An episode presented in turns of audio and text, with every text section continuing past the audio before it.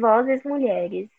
A voz de minha bisavó ecoou criança nos porões do navio, ecoou lamentos de uma infância perdida.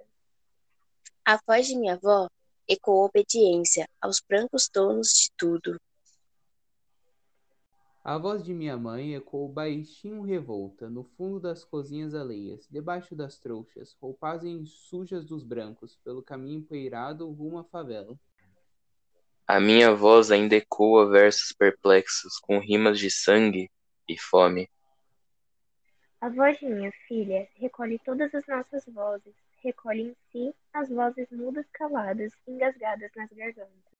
A voz de minha filha recolhe em si a fala e o ato, o ontem, o hoje, o agora.